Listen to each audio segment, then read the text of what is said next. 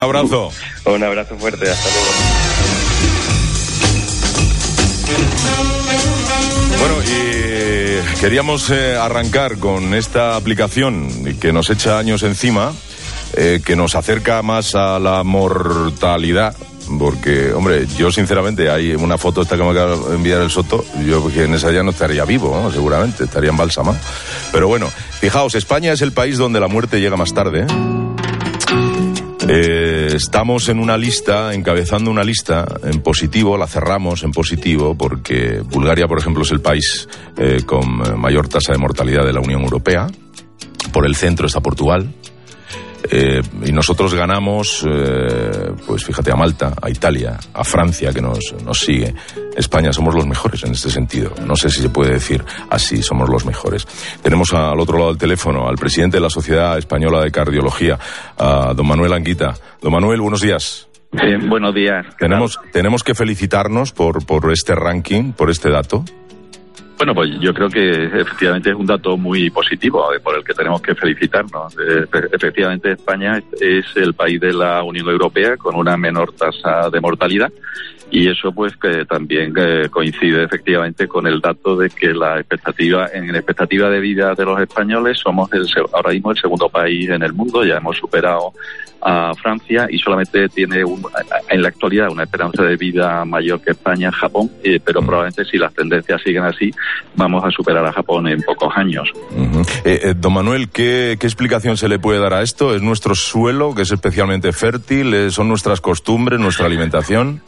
Bueno, eh, deben influir probablemente bastantes cosas, ¿no? Está, eh, una cosa que sí está demostrada es que en, eh, cuando hablamos de salud o de mortalidad de, poblacional, es decir, de una gran población o de toda la población de un país, pues aunque la asistencia sanitaria y el nivel de calidad de la asistencia sanitaria influye algo, es sobre todo otros factores ambientales, como es el tipo de vida, como es la dieta, como son las costumbres, que, como es el nivel de educación y el nivel económico lo que influye. Entonces, en España eh, probablemente es, yo creo que es el, tipo de, vida, los hábitos de vida, la famosa dieta mediterránea, que no solo, que no solamente eso es algo que hay que destacar, es decir, la dieta mediterránea no solo es la dieta lo que se come o lo que se bebe, ¿no?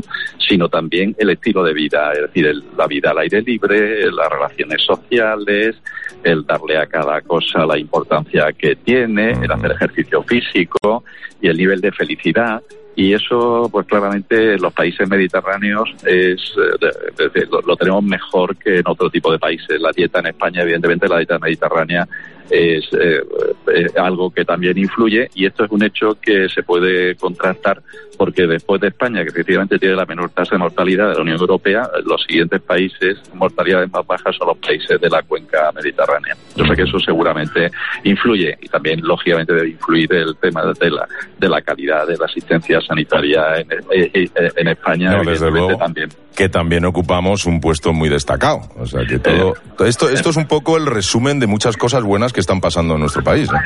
Exactamente, también el, el, aumento del nivel de vida, el aumento del, del nivel cultural, la educación, eh, eso también influye. Lo que pasa yo también, aparte de, destacar estos aspectos positivos, pero esto no nos debe hacer olvidar que tenemos que seguir mejorando porque hay una serie de problemas en relación, por ejemplo, con el control de los factores de riesgo, del tabaquismo, que vuelve a aumentar, tiene un repunte en España, en la alimentación, sobre todo la alimentación infantil y la obesidad infantil, que son datos que si no se actúa sobre ellos, pues pueden hacernos perder este lugar de privilegio. Sí, sí, sí, porque además usted destaca, eh, doctor Anguita, que el 50% de la población presenta niveles excesivos de colesterol.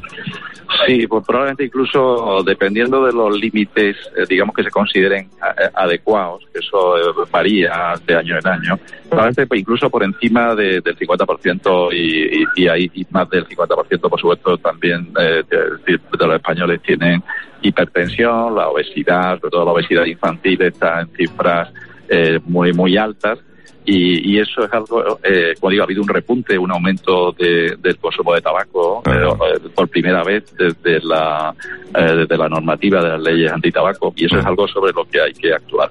Bien, bien, bien. Pues, eh, doctor, de verdad, muchísimas gracias por haber contribuido a esta, a esta, a aclararnos esta gran noticia y en general tenemos que estar orgullosos de nuestro país.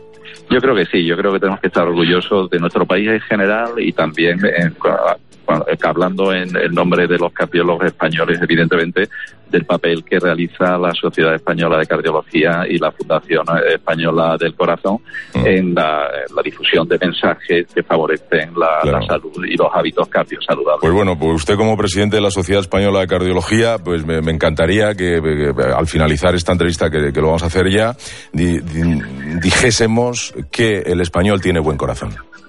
Pues sí, yo creo que eso es, en, todos los sentidos, ¿eh? probablemente sí, en todos los sentidos. Qué bueno, porque también en solidaridad somos un país puntero. Don eh, Manuel, doctor, efectivamente, muchísimas gracias. Muy pues buenos muchísimas gracias a ustedes.